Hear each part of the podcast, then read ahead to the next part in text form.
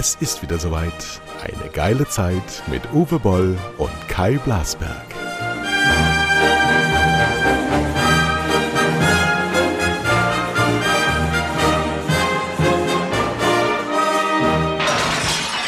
Kraft eigener Arroganz bestimme ich, dass ich der Einladende bin. Guten Morgen, Uwe Boll. Ja, guten Morgen. Früh am Morgen ist die Welt noch in Ordnung. Nee, stimmt nicht. So, und ich habe äh, gestern Abend zum Kinderfest in Hude äh, beigetragen, die Spiele zu besorgen und dabei äh, mein Freund äh, Hans Sönke Brun ähm, den ganzen Abend begleitet und der hat eine Stimme, wie ich sie jetzt benutze. Also du musst genau hinhören, weil der menschliche Gehör in dem Frequenzbereich, in dem er spricht, allerdings dann auch noch auf Plattdeutsch äh, praktisch nichts hören. Kannst, überhaupt, kannst nichts hören. Jetzt, dann ist, ah, ey, ah, sag nochmal, wie, was? Und, und wenn die, wenn die wirklich, wenn die untereinander in dieser Dorfgemeinschaft da musst du so aufpassen, was die sagen. Das, da ist Oberbayerisch in Plattling wirklich ein Kindergeburtstag dagegen. Das ist eine ganz andere Sprache. Ist geil, schon sehr geil. Ist sehr, sehr viel Englisch und sehr, sehr viel Schwedisch. Ist gar nicht Dänisch, ist Schwedisch. Ich weiß es auch nicht. Ja, Wikingersprache. Ja, wir haben also heute Kinderfest, deswegen sind wir schon ganz früh. Ich musste gerade sogar Gas geben, dass ich mir noch was anziehe und mich nicht nackt an dieses Mikrofon setze. Die vielen weiblichen Hörer draußen triggert es gerade unglaublich. Mhm. War denn ja. nicht eigentlich auf Twitter so ein Ding, wir sollen das mit Zoom aufnehmen, damit die auch die Bilder sehen können? Ich weiß auch nicht. Irgendwas war da getwittert.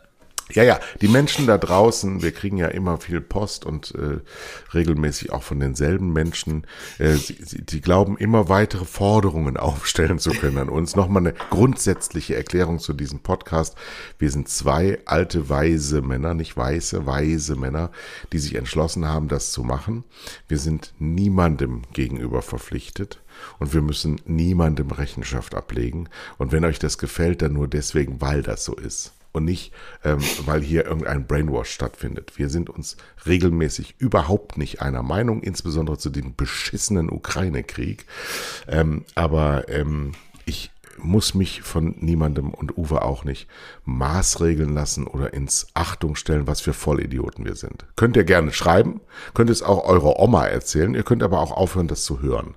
Weil ja. ähm, dieses Rumgejaule von Leuten, die glauben, was alles äh, besser zu machen ist, während sie nur in ihrer Stube zu Hause sitzen. Nein, nein, nein. Also konstruktiv wie sehr gerne, aber beleidigend mache ich nicht mit. Ist mein Wohnzimmer, ist mein Leben, ist mein Podcast. Entscheide ich ganz alleine. Dann hör halt nicht zu, du Wichser. Ne? Ja, vor allen Dingen am schön finde ich, und das ist ja der, der Punkt, warum die Gespräche absolut sinnvoll sind, ist, Nichts ist in Stein gemeißelt. Wir beide haben uns an vielen Sachen geirrt. Da hatte der eine recht, dann der andere recht.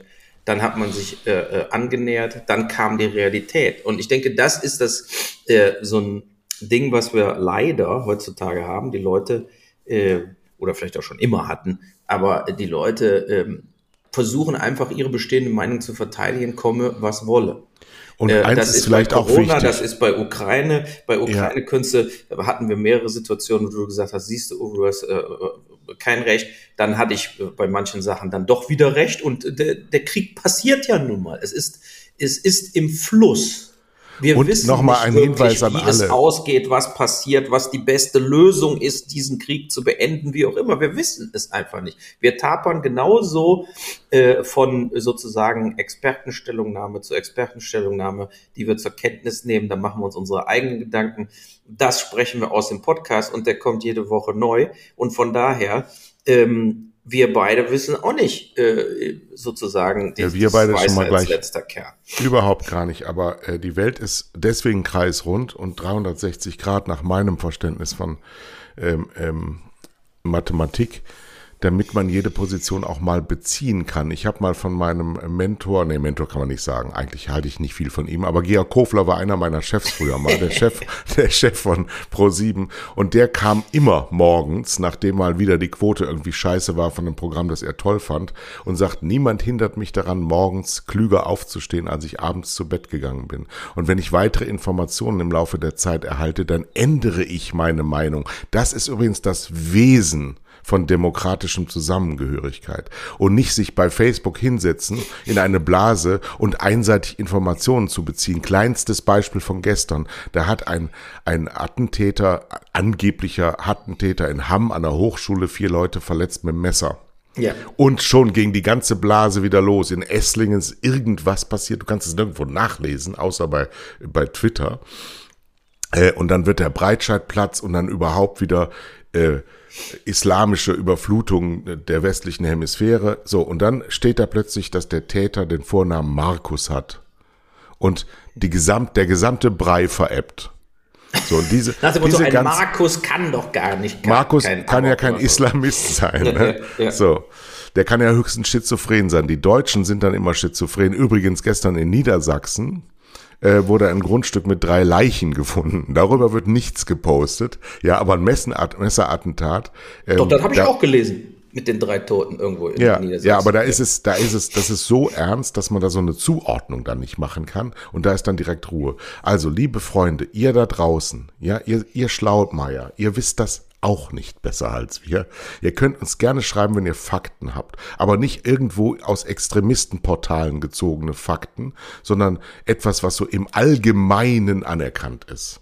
So, das war mir jetzt wichtig, dass ich das mal sagen durfte. Und dann habe ich an dich die Frage, ach nee, meine Frau hat mich heute Morgen schon konfrontiert. Wir sollen mal diskutieren, wie das sein kann, dass wir kein Kartellamt mehr haben.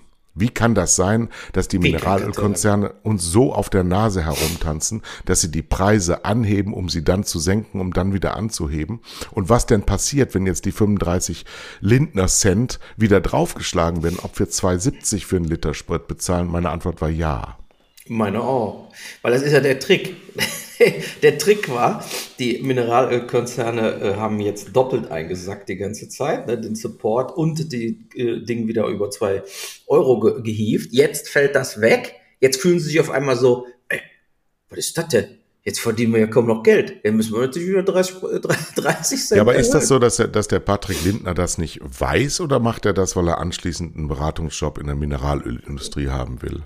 Ja, bei der FDP ist das ja so üblich. Ne? Aber es ist, es ist tatsächlich total absurd. Also, ähm, nur das war ja, ähnlich wie damals mit der Maut, ein Desaster auf Ansage.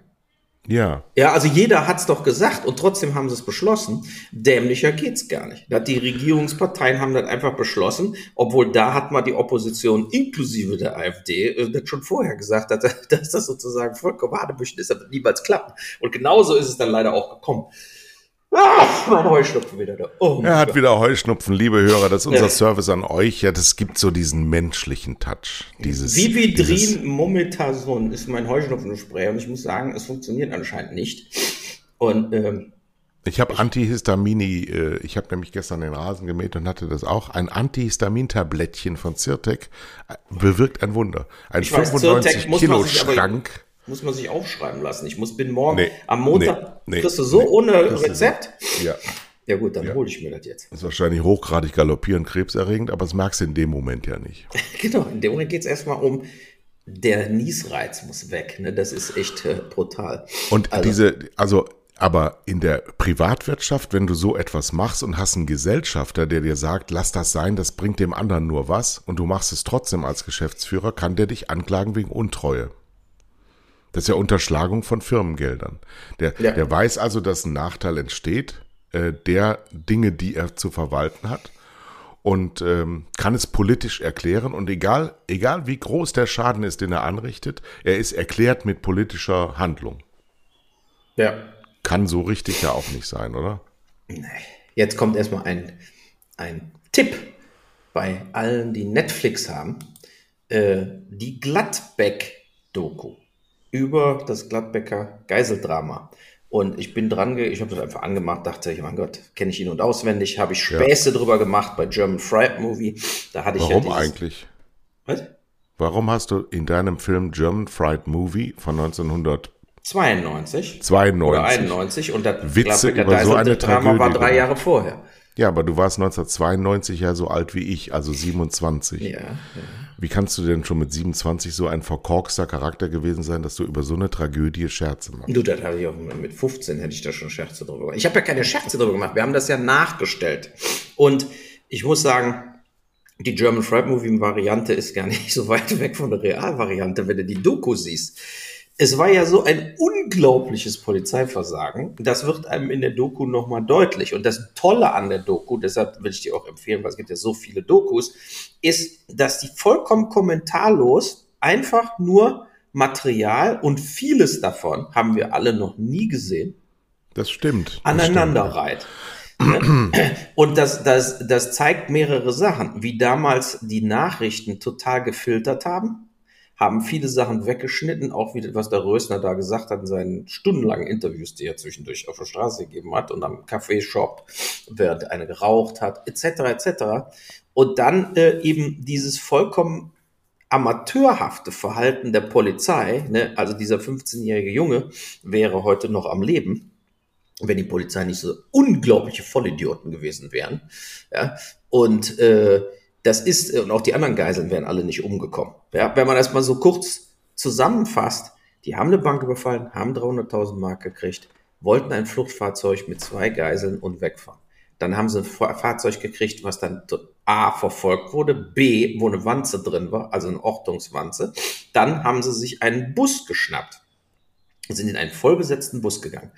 Dieser Bus hat sich erstmal überhaupt nicht bewegt, sondern stundenlang, da kam dann auch noch Rösners Freundin dazu, ach, nach dem Motto, ich, I join you in your hostage cry. Also, ich meine, das musst du dir mal alles mal vorstellen, ne? Also, jetzt bin ich auch dabei. Ich bin mit dem Taxi hingefahren. Das, das ist alles unglaublich. Also, auf jeden Fall hat der Rösner im Prinzip vor dem Bus gestanden und der Degowski war im Bus. Das heißt, wenn du den Degowski mit dem Scharfschützen erledigt hättest, wäre sofort das Geiselnahme beendet gewesen. Aber Losgelöst davon hätten sie auch einfach dem Rösner ein, da ein Auto geben können, ein normales Auto, was, äh, was nicht gewandt, verwandt ist, einfach von der Straße äh, einen anhalten, steigt aus dem Auto aus, hier habt ihr das Auto, dann, dann hätte sich die Geiselsituation von 25 Geiseln auf zwei reduziert und die wären einfach weggefahren. Und die Idee vom Rösner, und er hat es ja auch gesagt, war, wenn er merkt, er wird nicht verfolgt, schmeißt er die Geiseln aus dem Auto und dann sind sie weg, auf der Flucht. So, aber dazu kam es ja nie, weil die äh, es einfach nicht gebracht haben, das mit dem Auto. Und dann ist ja dieser Bus zu einer Tankstelle, also nach Holland gefahren auch noch. Und also wollte dann nach Holland fahren und so weiter. Da haben sie hinterher dann den geforderten Fluchtwagen auch gekriegt. Aber als es, als es noch Grenzen gab, da mussten sie also so ein Grenzhäuschen überwinden. Ja. Und in Holland passierte das übrigens dann, dass das alles, was in Deutschland in 30 Stunden vorher nicht passieren konnte, in fünf Minuten passierte. Genau, 735i, was sie gefordert hatten, BMW. Schon in Gladbach. Äh, du musst ja auch diese Schlichtheit dieser Leute, die wussten genau, was sie für ein Fluchtauto haben ja, wollten. Genau, ja, und ansonsten wollten sie, eigentlich wussten sie sonst gar nichts. Haben immer, sie also, Motorsport. Das erstaunliche Vollidioten, muss ja. man wirklich sagen. So, aber jetzt kommen wir jetzt zu der Tankstelle, weil das ist ja das eigentliche Drama. In der Tankstelle geht dann die Frau, die Freundin vom Rösen aufs Klo und wird von der Polizei überwältigt und in ein Auto gesteckt und sofort zu einem Gefängnis gefahren nach Bremen, wie auch immer. Rösner flippt natürlich vollkommen aus und sagt, ich erschieße Geiseln, wenn meine Freundin nicht wieder in den Bus kommt. Nein, was für eine Überraschung für die äh, Polizei die so, äh, äh, wir müssen die Freundin zurückholen. Die war aber schon. Das war wirklich so schlimm. So ja, schlimm. Musst, so, so schlimm. schlimm. Das kannst du gar nicht. Da hätte ja jeder Idiot, wenn, wenn du oder ich da der Leiter gewesen wären von der Polizei, hätten wir, das, hätten wir gesagt, natürlich können wir die Freundin nicht äh, bei der Toilette dann überwältigen. Was bringt uns das? Die beiden Typen mit den Waffen sind, sitzen dann noch da drin. So, egal. Jetzt war die Freundin auf dem Rückweg, war aber so weit weg und dass eben Degowski dann ausgeflippt ist irgendwann und hat einen 15-jährigen Jungen erschossen. Und jetzt muss man aber, allerdings zur Erklärung dazu sagen, ja. die haben äh, fast zwei Tage am Stück nicht geschlafen. Ja, genau. Das heißt, die Leute standen total unter Aufputschmitteln mhm. und waren vollständig am Ende ihrer Nerven. Genau. So, aber jetzt kam ja dann, also das, der richtige Skandal war ja, du musst überlegen, die sind zu diesem Zeitpunkt, waren die 50, 60 Stunden wach. Und die hatten keinen Krankenwagen. Nichts nichts an dieser Tankstelle, obwohl sie ja seit 50 Stunden und mittlerweile seit 20 Stunden, wie auch immer, einen Bus verfolgen mit Geiseln. Also da musste doch zig RWTs und Notärzte quasi da Standby haben, falls irgendwas passiert. Und genau das, was dann passiert ist, ist eben, die haben dann von der Tankstellentelefon, und das ist alles in der Doku hier drin, ja. den, den Rettungswagen gerufen, die überhaupt nicht wussten, wo sie hinfahren sollten. Wo ist das denn, die Tankstelle und so weiter. Der Junge war tot. Ähm, das ist äh, unglaublich. Und dann hinterher haben sie ja mit dem Fluchtauto, dann haben sie sie auf der Autobahn gerammt. Da ist dann auch noch diese Bischof erschossen worden.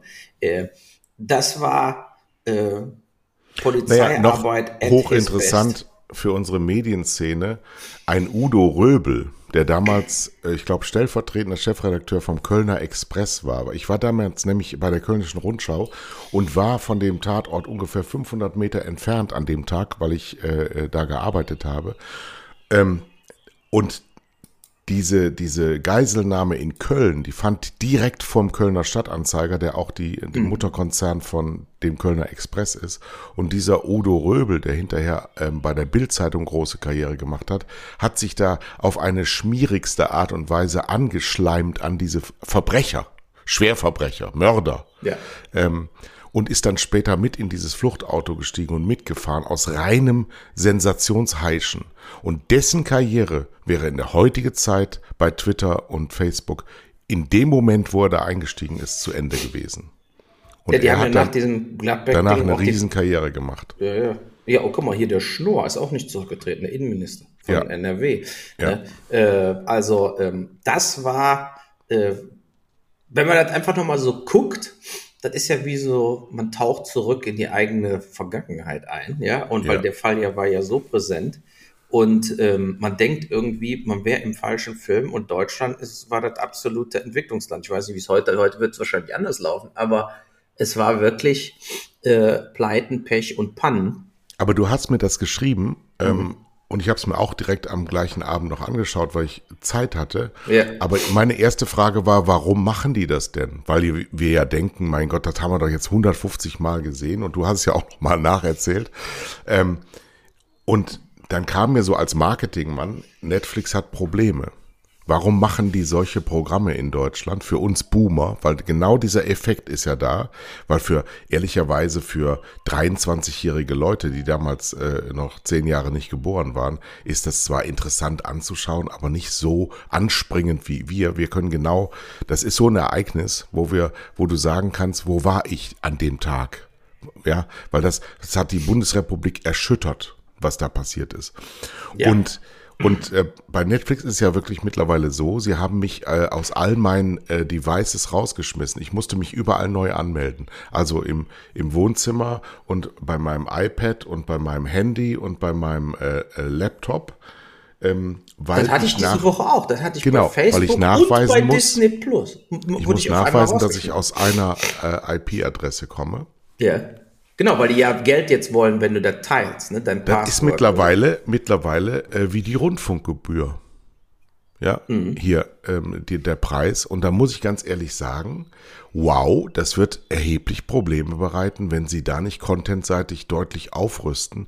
Weil wenn du dir mal überlegst, was du für 17,50 Euro von ARD und ZDF bekommst und was du dann letztlich, wie, wie viel Zeit du bei Netflix verbringst, muss man sagen, ist die Relation aufgehoben. Ja, 17 Euro ist zwar singulär nicht unheimlich viel Geld, übrigens für viele Menschen schon, aber wenn du das mal alles, dann hast du noch einen Amazon-Account und dann hast du noch ARD und ZDF, dann hast du noch äh, die, die Kabelversorgung, das muss ja alles extra bezahlen, bist schnell bei 100 Euro im Monat. Absolut. Wenn du, wenn du, wenn, schwierig. Ich habe ja noch Disney Plus auch, ne? Und Sky. Also äh, ich schwierig, schwierig, ja. liebe Leute, dass die Leute von, von vom Denken abgehalten werden sollen, wird für die Leute immer teurer. Ja, und man merkt ja auch, der, der Streamer War ist ja im vollen Gange und äh, es werden ja im Moment auch bei Netflix äh, Leute entlassen und äh, es ist ja so, sowas wie Gladbeck jetzt mal als Beispiel. Wer zahlt denn die meisten Abos? Ne? Die meisten Abos äh, bei Netflix zahlen nach wie vor auch ältere.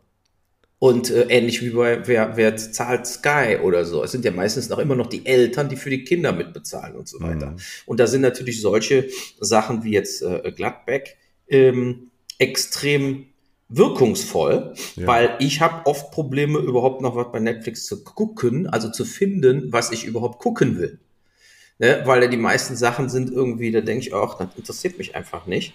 Und dann bin ich eher auf Sky und gucke neue mehr oder Amazon Prime, wo die besseren Filme größer, also Kinofilme, Filme, die du vorher irgendwie mal darüber was gelesen hast, laufen als, als bei Netflix. Das ist ja bei Netflix ohnehin der, der Downfall so ein bisschen, ist, dass die meisten Filme, die kommen, auch große Filme, die die produzieren, haben ja 0,0 Presse. Ne, die haben ja, da, da weiß ja gar keiner. Auf einmal steht da wieder so ein Film, jetzt mit Adam Sandler als irgendwie Basketballmanager. Äh, der hat bestimmt auch 30, 40 Millionen gekostet. Der wird dann einfach hochgeladen und Ende. Ne? Ich habe das vor zehn Jahren vorhergesagt, dass Netflix, ähm, Amazon war da noch nicht so ein Thema, die Kinoindustrie zerstören wird. Und, das und warum? Und warum ist das so? Das ist so, dass jetzt sämtliche Filmproduktionsfirmen, was noch lange kein Kinoproduktion ist, sondern Filmproduktionsfirmen sind Filmproduktionsfirmen, weil sie Filme produzieren, wo die dann laufen, ist eine ganz andere Geschichte, werden komplett an die Nadel gebracht von den Streamern, zu allen nur erdenklichen Konditionen Filme herzustellen, die dann keinerlei ähm, Publicity bekommen. Ja, die werden einfach nur hergestellt und sind dann da, liegen genau. wie, wie Leichname in den Regalen und sämtliche Beteiligten daran, also ein Produzent, dachte, wenn ich jetzt Netflix-Produzent werde, werde ich heilig gesprochen. Der Schauspieler sagt, wenn ich Netflix-Schauspieler bin, äh, werde ich unglaublich wahrgenommen, was weltweit vielleicht stimmen kann, was aber dir in deinen Kernmärkten nichts bringt, weil da kannst du nämlich nach wie vor erfolglos durch die Gegend stammeln.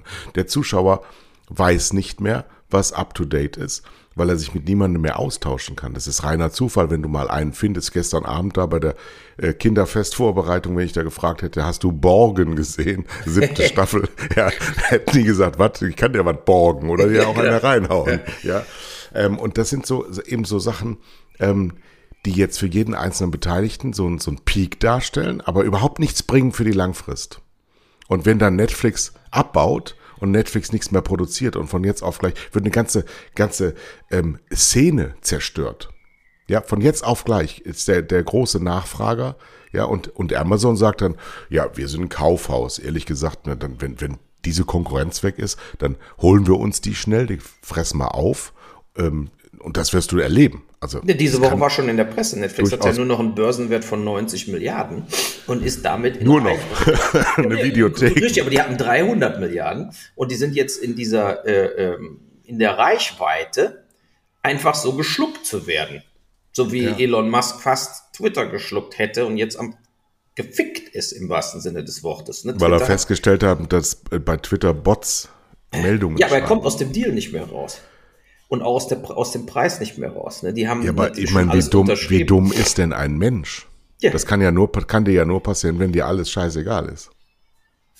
Ist doch angeblich ein Genie. Ja, ja, aber da hat er sich jetzt fies vertan, weil jetzt kostet Twitter quasi, wenn er heute kaufen würde zum Börsenwert, nur noch die Hälfte von dem, was der Elon Musk bezahlen muss. Und da ist er natürlich, also statt 40 Milliarden sind nur noch 20, 22 Milliarden wert. Und äh, da ist natürlich jetzt der Musk, ähm, ja, nicht unbedingt begeistert, vor allen Dingen, wenn er gleichzeitig bei Tesla Stellen abschaffen will und so weiter und kürzen will. Ne? Da hat er nämlich dann auf einmal ein teures Hobby mit Twitter, äh, wo er schon ein teures Hobby hatte, mit, mit der Space-Dingens hier. Äh, wie heißt das nochmal? Sein Raumschiff. Ja, äh, wir haben relativ wenig kluge Führer, kann man feststellen. Ja.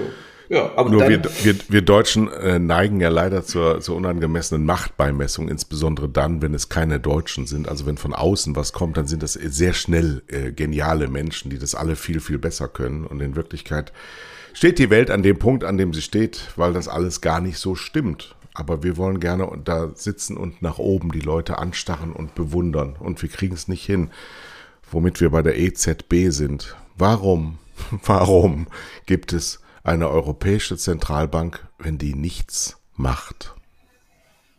Ja, die macht doch was. Ein bisschen haben sie die Zinsen erhöht. Ich muss ja, nur mal ganz kurz meine Tür hier zumachen, da wird mir zu laut hier draußen. Warte mal. Wir hören gar nichts. Man kann gar nichts hören. Normalerweise hätte jetzt schon, aber es ist relativ früh am Tag, Samstagmorgen vor 9 Uhr, ist Amazon-Fahrer auch so. noch nicht wach. Da dauert es ein Jetzt bisschen, aber der so äh, Uwe hat, von irgendwelchen hat wieder. Was hast du denn da draußen sitzen? Nee, der Walter kind, guckt Kinder World, wieder im Swimmingpool. Der guckt World Wrestling League. Am zum, Samstagmorgen um neun. Zum Frühstück ja auf YouTube, ne?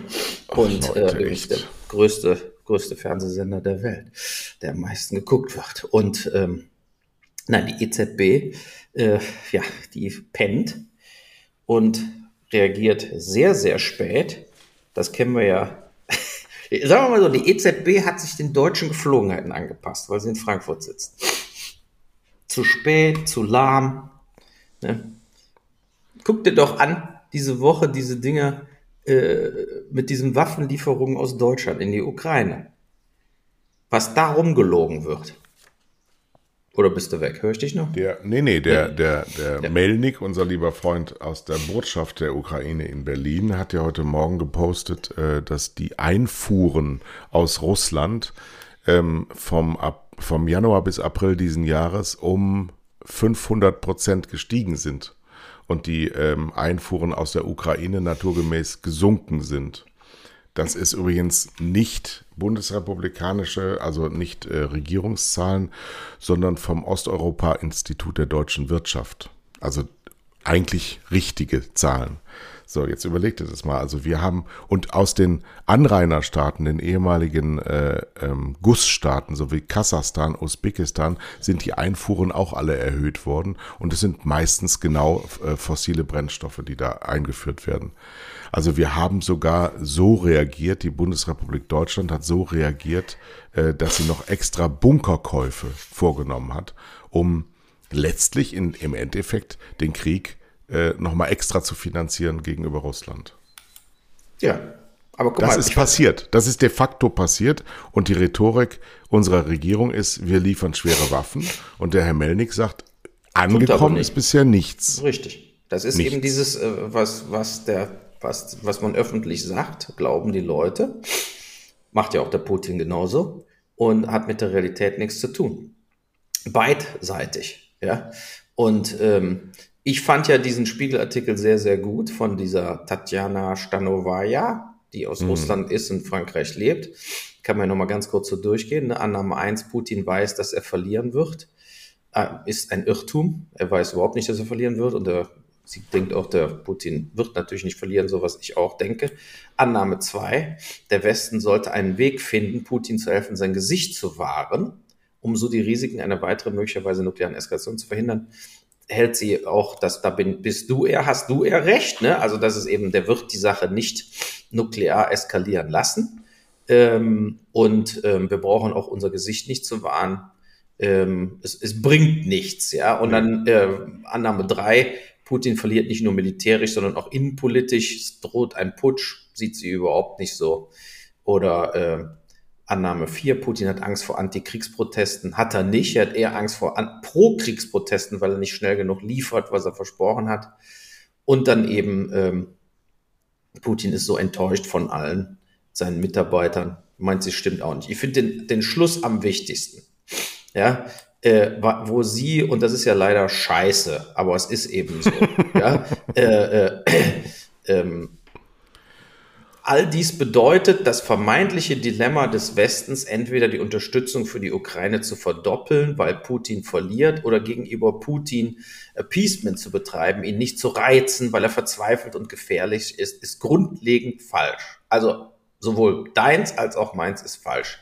Es gibt nur zwei mögliche Auswege aus der Konfrontation. Entweder ändert der Westen seine Haltung gegenüber Russland und beginnt die russischen Bedenken, die zu diesem Krieg geführt haben, ernst zu nehmen, oder Putins Regime bricht zusammen und Russland revidiert seine geopolitischen Ambitionen. Im Moment scheinen sowohl Russland als auch der Westen zu glauben, dass ihr Gegenüber dem Untergang geweiht ist und dass die Zeit auf ihrer Seite ist. Putin träumt davon, dass der Westen politische Umwälzungen erfährt, während der Westen davon träumt, dass Putin abgesetzt oder gestürzt wird. Keiner hat recht. Letzten Endes ist ein Abkommen zwischen Russland, der Ukraine und der Ukraine nur als Abkommen zwischen Russland und dem Westen, da hatte ich wieder recht, ich habe immer gesagt, der Westen muss an den Verhandlungstisch, als Ganzes möglich. Oder als Folge des Zusammenbruchs von Putins Regime. Und das gibt uns eine Vorstellung davon, wie lange dieser Krieg dauern könnte. Jahre. Das ist doch leider desillusionierend, aber ich glaube, das ist sehr nah an der Realität, was die da schreiben.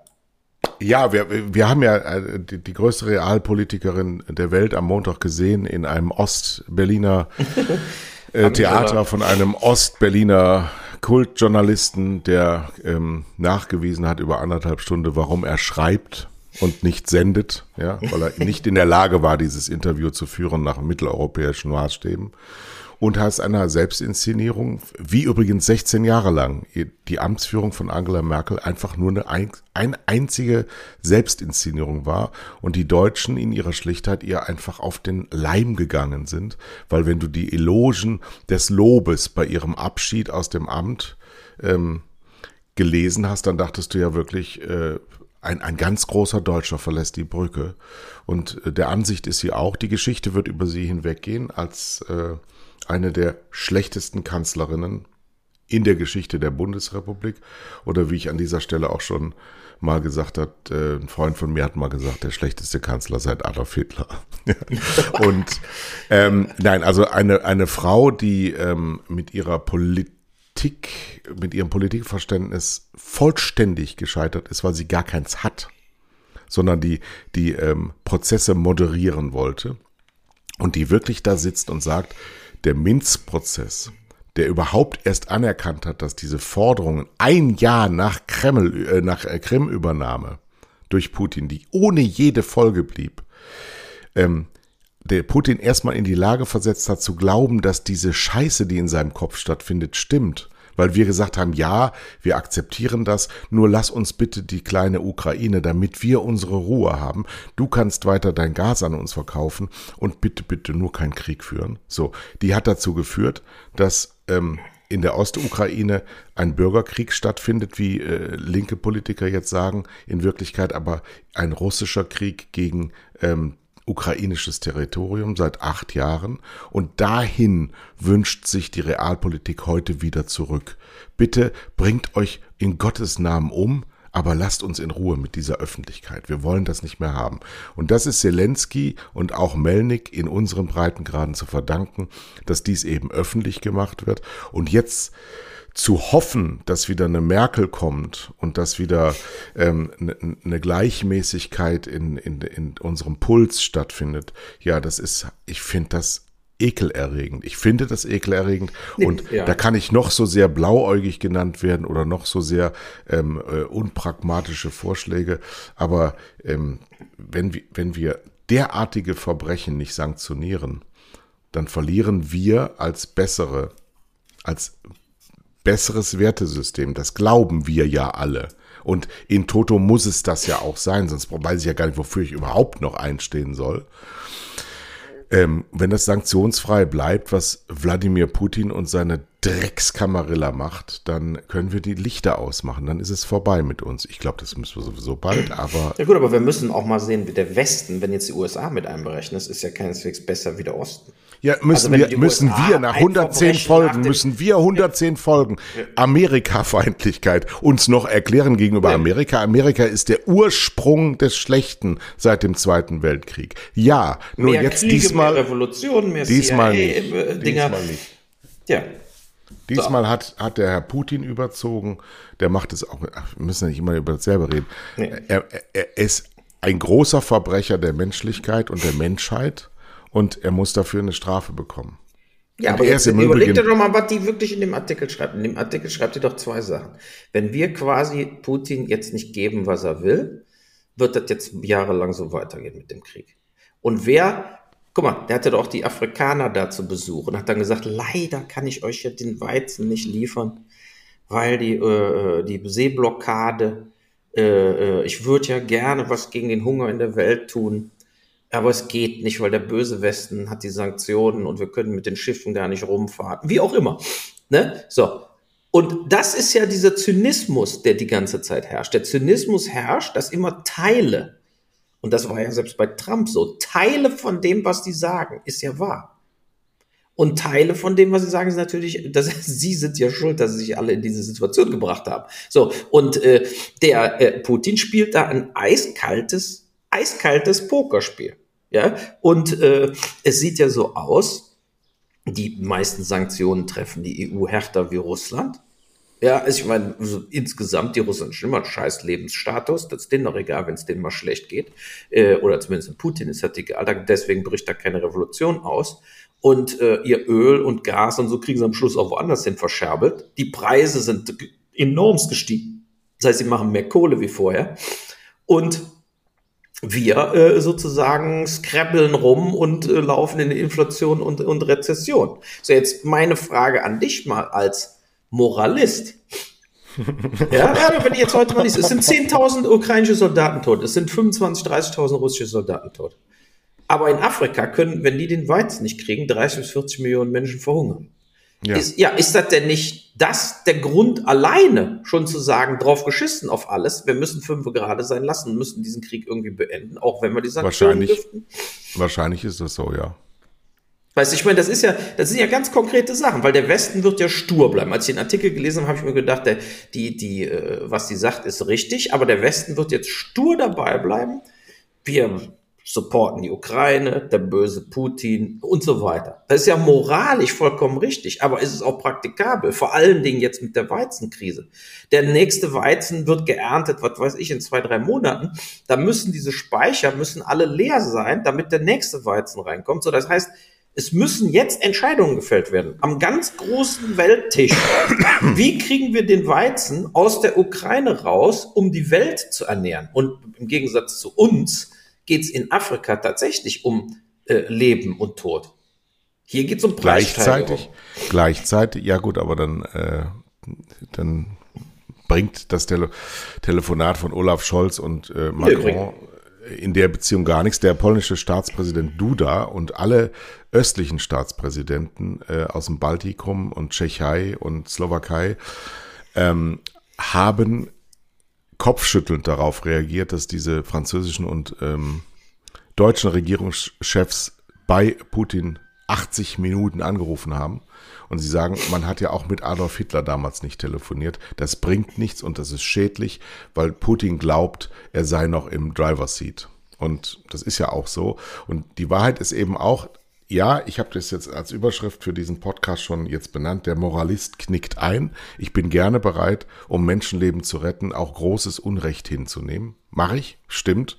Kann ich ja auch nichts für, habe das nicht herbeigeführt, bin dafür nicht verantwortlich, fällt mir also nicht schwer, das zu tun.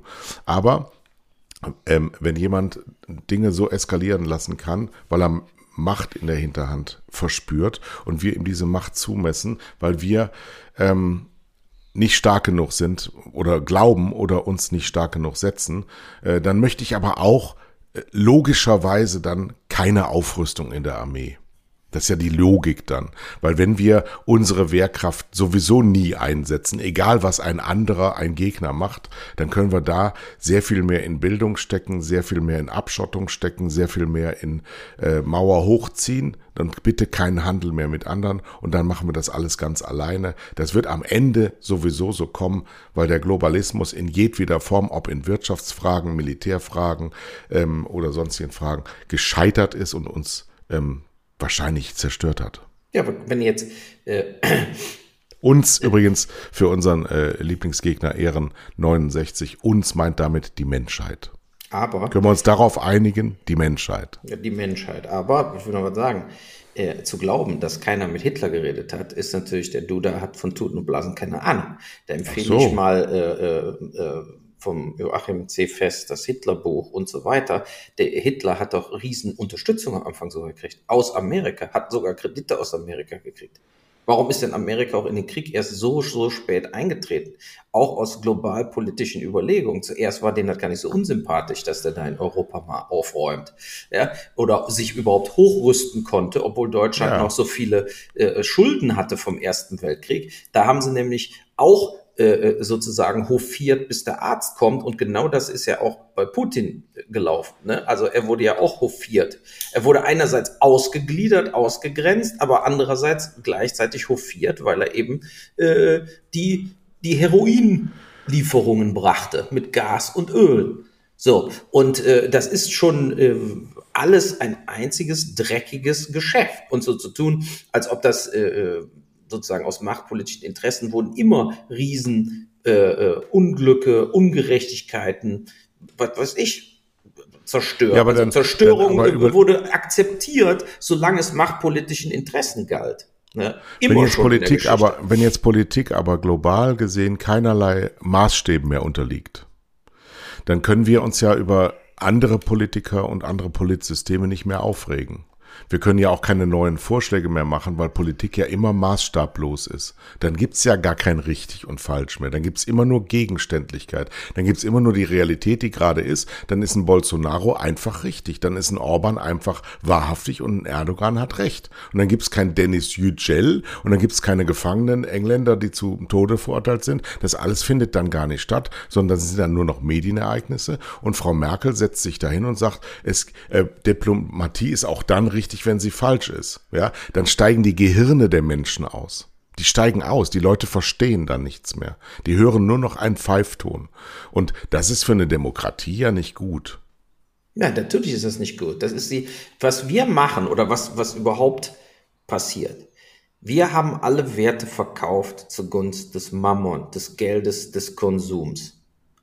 Und ja. das ist schon ganz früher, es gibt ja auch, äh, äh zitiere ich auch in, diesem, in dem Buch, da was ich geschrieben habe, äh, eines der besten Bücher ist Gustavus Meyers, Die Geschichte der amerikanischen Vermögen.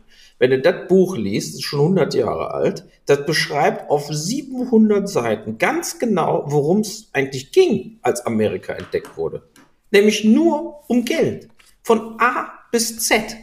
Und äh, das, selbst der Bürgerkrieg, da ging es doch nicht um Sklavereibefreiung. Warum sollte es darum gehen in Zeiten von ein paar weißen Menschen, die alles besitzen? Das war denen doch scheißegal. Die Sklaverei, das war ein, ein Pluspunkt, den die, den die sich erschaffen haben, indem sie einfach Leute verschleppt haben, haben die zu Sklaven gemacht, billige Arbeitskräfte. Aber ja. es ging immer nur um, um, um große Land Landdinger, um äh, die Eisenbahn zu kontrollieren, quer durch Amerika und so weiter und so fort. Und dann wurden eben Smallpox, äh, Pockendecken ausgeteilt an die Indianer. Dann wurde den äh, äh, äh, na, Alkohol gegeben, sogar Drogen und, und, und. Es ging immer nur ums Geld. Und wenn man so ein ja, Buch aber überleg dir das mal. Das ist ja heute nicht anders. Das wird nur heute genau, anders verkauft in unserem genau. moralsauren Bullshit, wird, wird alles anders verkauft. Aber in Wirklichkeit geht's heute auch nur ums Geld.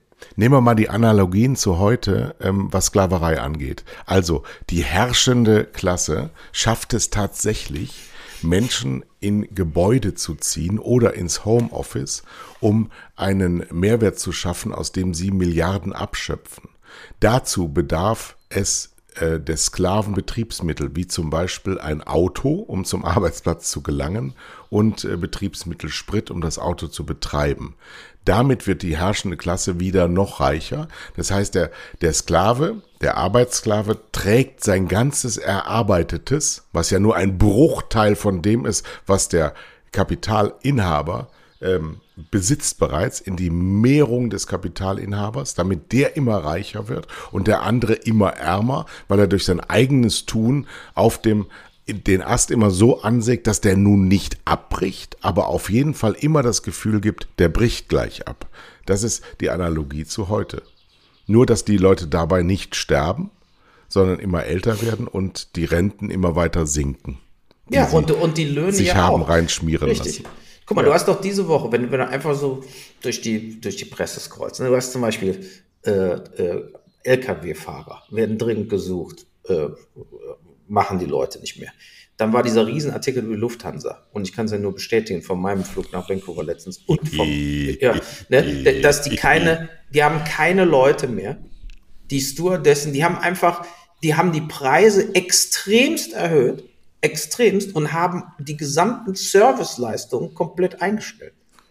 Ne, früher ging es in die Lufthansa, da war da der Spiegel, der Stern, die Zeitungen und so weiter ersatzlos so. gestrichen. Da hattest ja. du irgendwelche äh, Snackbars aufgestellt, da konntest du einfach hingehen und dir Wasser einschütten oder da lag waren Sandwiches, die konntest du nehmen. Das ist ersatzlos gestrichen und kommt auch nicht mehr wieder. So, ja. und das, und weil du da nämlich, haben die sich gesagt, wenn wir all das streichen, brauchen wir zwei Stewardessen weniger. Jetzt ja. ist natürlich die Stewardessen machen, gehen nicht mehr so oft rum mit Wasser oder, oder so, ne? Und, äh, das ist, äh, äh das, das bedeutet ja, die, wie, wie du mir richtig auch erkannt hast, die Mittelschicht wird ausgeblutet, ne? Und es wird, gibt immer weniger und gleichzeitig werden die Profite total maximiert. Genau. So, ja, damit die halt Anteilshaber so schöne Dividenden kassieren und die Manager Absolut. eben 20 Millionen im Jahr verdienen, die früher alle, ah, ich weiß noch wie, wo ich bei Bayer Leverkusen immer mal wieder gearbeitet habe, damals Hermann Josef Strenger, hier Bayer Leverkusen Chef, der hat äh, 900.000 Mark verdient. Das war der Vorstandsvorsitzende von Bayer Leverkusen. Ne? So. Und heute, nach tausenden von Fehlern, Bayer Leverkusen hat fast alles verkauft, kauft sich Monsanto, muschelt darum hin und her, verdienen die 20 Millionen im Jahr. Ja. Ne, haben nur Scheiße gebaut und verdienen, verdienen 20 mal mehr wie früher, wo du, wenn du nach Leverkusen fuhrst, wo das Bayerkreuz war, da war alles Bayer.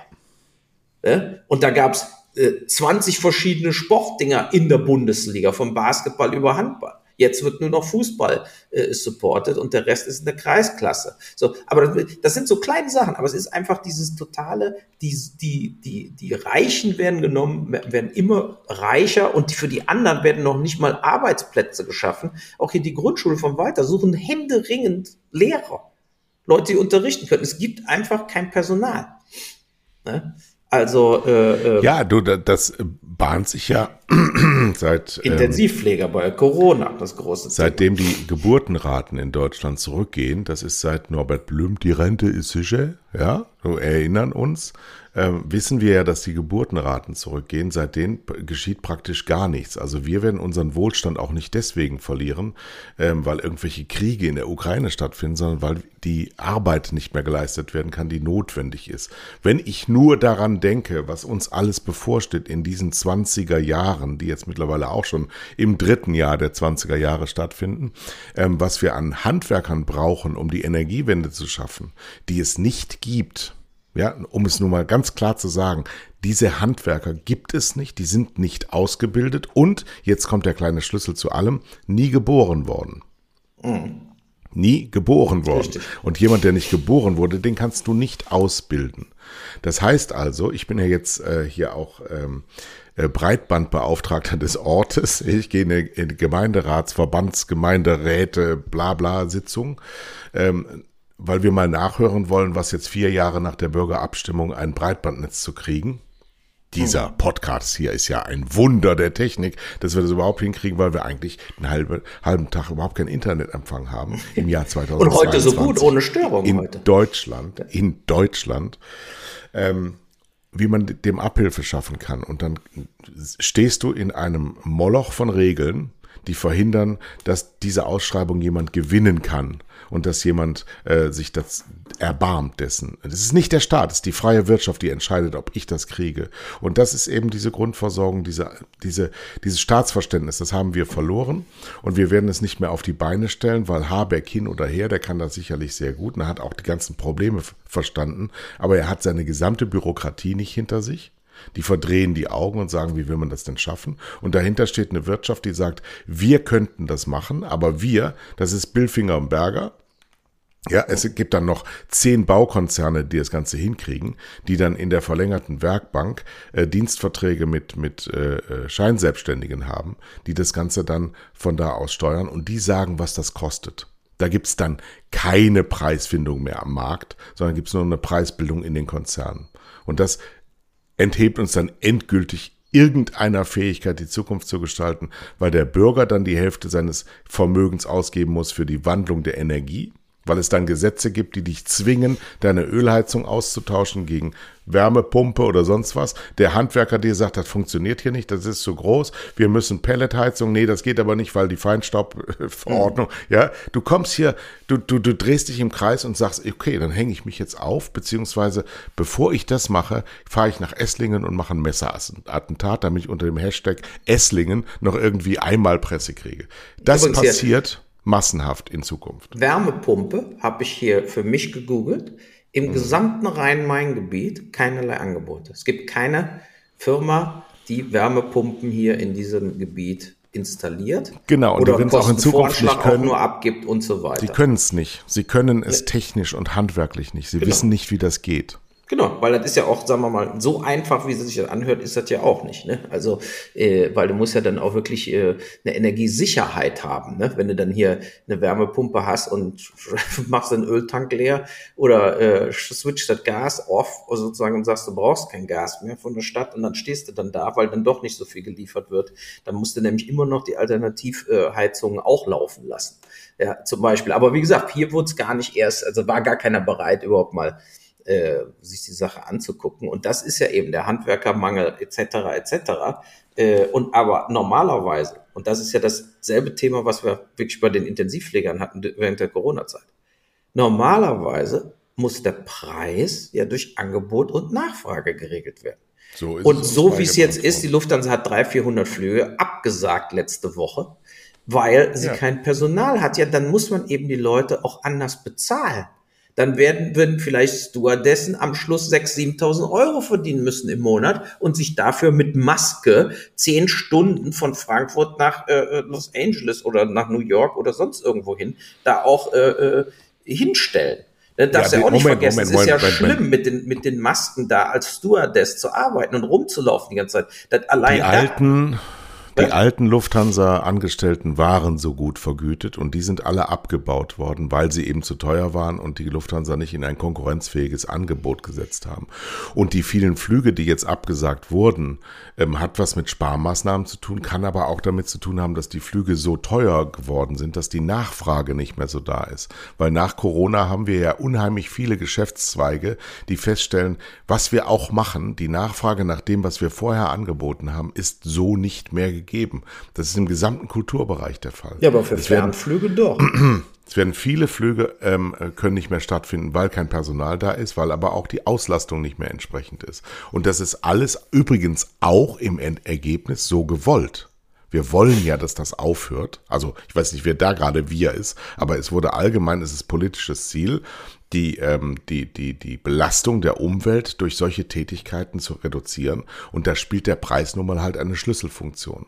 Und dass wir kein Personal mehr haben, hat was damit zu tun, dass wir eben die, die äh, teuren Arbeitsplätze abgebaut haben und die billigen Arbeitsplätze analog in dem Falle Lufthansa zu Ryanair eben eingeführt haben. Auch wenn Eurowings Mitarbeiter immer noch doppelt so viel verdient wie ein Ryanair Mitarbeiter, ist es aber doch so, dass das erheblich zurückgefahren ist. Also ich habe in meinem persönlichen Umfeld äh, zwei Fälle aus der Lufthansa, die hoch bezahlt und hoch abgefunden wurden auch um und in Vorruhestand werden, gesetzt ja. worden, wurden oder eben einfach woanders hingegangen sind, weil sie gesagt haben, also die 200.000 Euro, die nehme ich mit. Ja, ich kriege ja einen neuen Job und irgendwie ähnlich bezahlt werde ich auch sein. Das ist für mich ein gutes Spiel. Und die haben den Einmaleffekt, dass sie die eben ablösen und dann eben billigere Mitarbeiter haben. Und das Management wird ja auch danach bezahlt, dass diese Kostenfaktoren zurückgesetzt werden. Ja, äh, ehrlich, ganz ehrlich, absolut hoffnungslos. Das, das kann sich nicht mehr fangen, weil es überhaupt keinen keinen Ansatz dazu gibt, was das sein sollte. Es hm. geht nur, es geht nur abwärts. Butter, nein, nicht, nicht abwärts. es ist, nein, das ist das Problem. Es moderiert niemand diese Veränderung. Das ist kein Worst Case, sondern ein New Case, der kommt. Und der New Case wird übrigens dem Old Case, ähm, ja, erinner dich mal in Burscheid mit 17 mit dem Fahrrad. Ja. Oder mit, mit der Herkules oder was du hattest. Nee, ich hatte Bonanza-Fahrrad.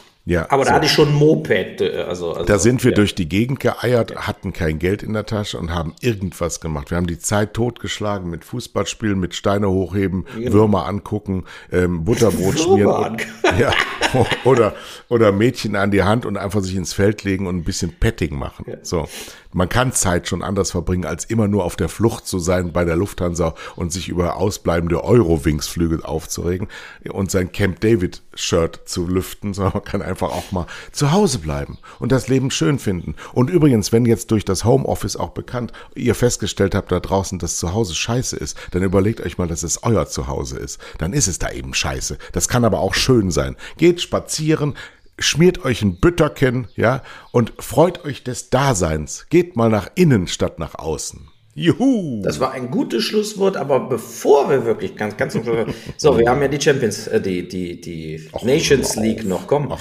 Franzosen haben gerade so eben sich wieder gerettet, aber also, Deutschland hat zweimal nur unentschieden gespielt. Jetzt geht's um die Wurst heute.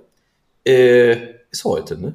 Also wir haben ja. Samstag, wo wir hier aufzeichnen. So. Gegen Ungarn. Äh, gegen Ungarn. Äh, ähm, da, ja. wird, da wird aber eine Weiche gestellt. Weil durch diese zwei Unentschieden ist ein bisschen der Euph die Euphorie getrübt, die unser Bundestrainer versprüht hat. Und hat jetzt kommt schon der Moment der Wahrheit. Also die Ukraine muss vom platzgefegt werden, um es mal ganz brutal zu sagen. Ungarn, Ganz- Ungarn, Die Ungarn, Ungarn. ja, die Ukraine auch, scheißegal. So, Ja, egal wer es ist, der muss vom Platz gefegt werden, genau, ja, mit der. Stucker Die Ungarn müssen überhaupt komplett 356. fertig machen. Nein, aber, äh, nee, aber die Ungarn dürfen für uns kein Wackel, un, unentschieden Kandidat sein, sonst haben wir, können wir diese nächste WM auch schon wieder komplett abhaken. Ne? Also äh, äh, meines Erachtens Ich muss da ein mich. glasklarer Sieg her, um mal zu zeigen, wir wollen. Und ich meine, wir treten ja nur wirklich bei dieser Weltmeisterschaft an, um wieder an alte Leistungen anzuknüpfen. Das heißt, alles unter Halbfinale ist eine Enttäuschung. Und es ist auch möglich für Deutschland, dieses Jahr Fußballweltmeister zu werden, wenn du mal guckst, wie die anderen Mannschaften drauf sind. Die Italiener Also- fahren da gar nicht hin, die Franzosen, die Spanier. Es sind doch alle im Moment scheiße, um es mal ganz klar zu sagen. Also es war in dem Sinne, wenn du da eine gute, solide Leistung bringst, ist eine gute Chance, Fußballweltmeister zu werden dieses Jahr. Also, 2006. Im Mai. Jürgen Klinsmann. Italien der Gegner. 1 zu 4 Niederlage in strömendem Regen. Deutschlands verregnetster Mai seit Jahrhunderten. Bis Mitte Juni in München gegen mein zweites Heimatland Costa Rica. Philipp Lahm in der, glaube 16. Minute mit einem Schlenzer das 1 zu 0 macht in einem vollbesetzten und damals fast gerade neu gebauten äh, Allianz Arena in München. Die Sonne brach auf, der Kaiser kam mit dem Hubschrauber überall eingeflogen. Plötzlich holten wir unsere Fahnen aus den Supermärkten, klebten sie an unsere Autos und Deutschland, Deutschland war wieder wer. Wir Genau. konnten uns wieder uns selber besinnen und sagen, wir haben die DDR geschluckt und jetzt schlucken wir die ganze Welt. Und dann sind wir aber doch nur Dritter geworden. Leider, ja. Ja? Bastian ja Schweinsteiger schon hatte blond ist ja gefärbte Haare. Und, aber ja, gut, also wir, wir, wir kriegen das hergestellt. Ähm, ich werde nicht dabei sein, weil ich Katar mir nicht antue. Das will ich nicht. Ich will das nicht. Ich will Du wirst, das du nicht. wirst Ich will das nicht. Ich will das nicht. Du, Ich will das du nicht. wirst Ich will das nicht. einbrechen. Der Moralist knickt ein, ist die Überschrift dieser, dieser Folge. Und es hat bei mir geklingelt, da kommt der Nachhilfelehrer vom Walter. Siehste. Deshalb müssen wir leider Schluss machen.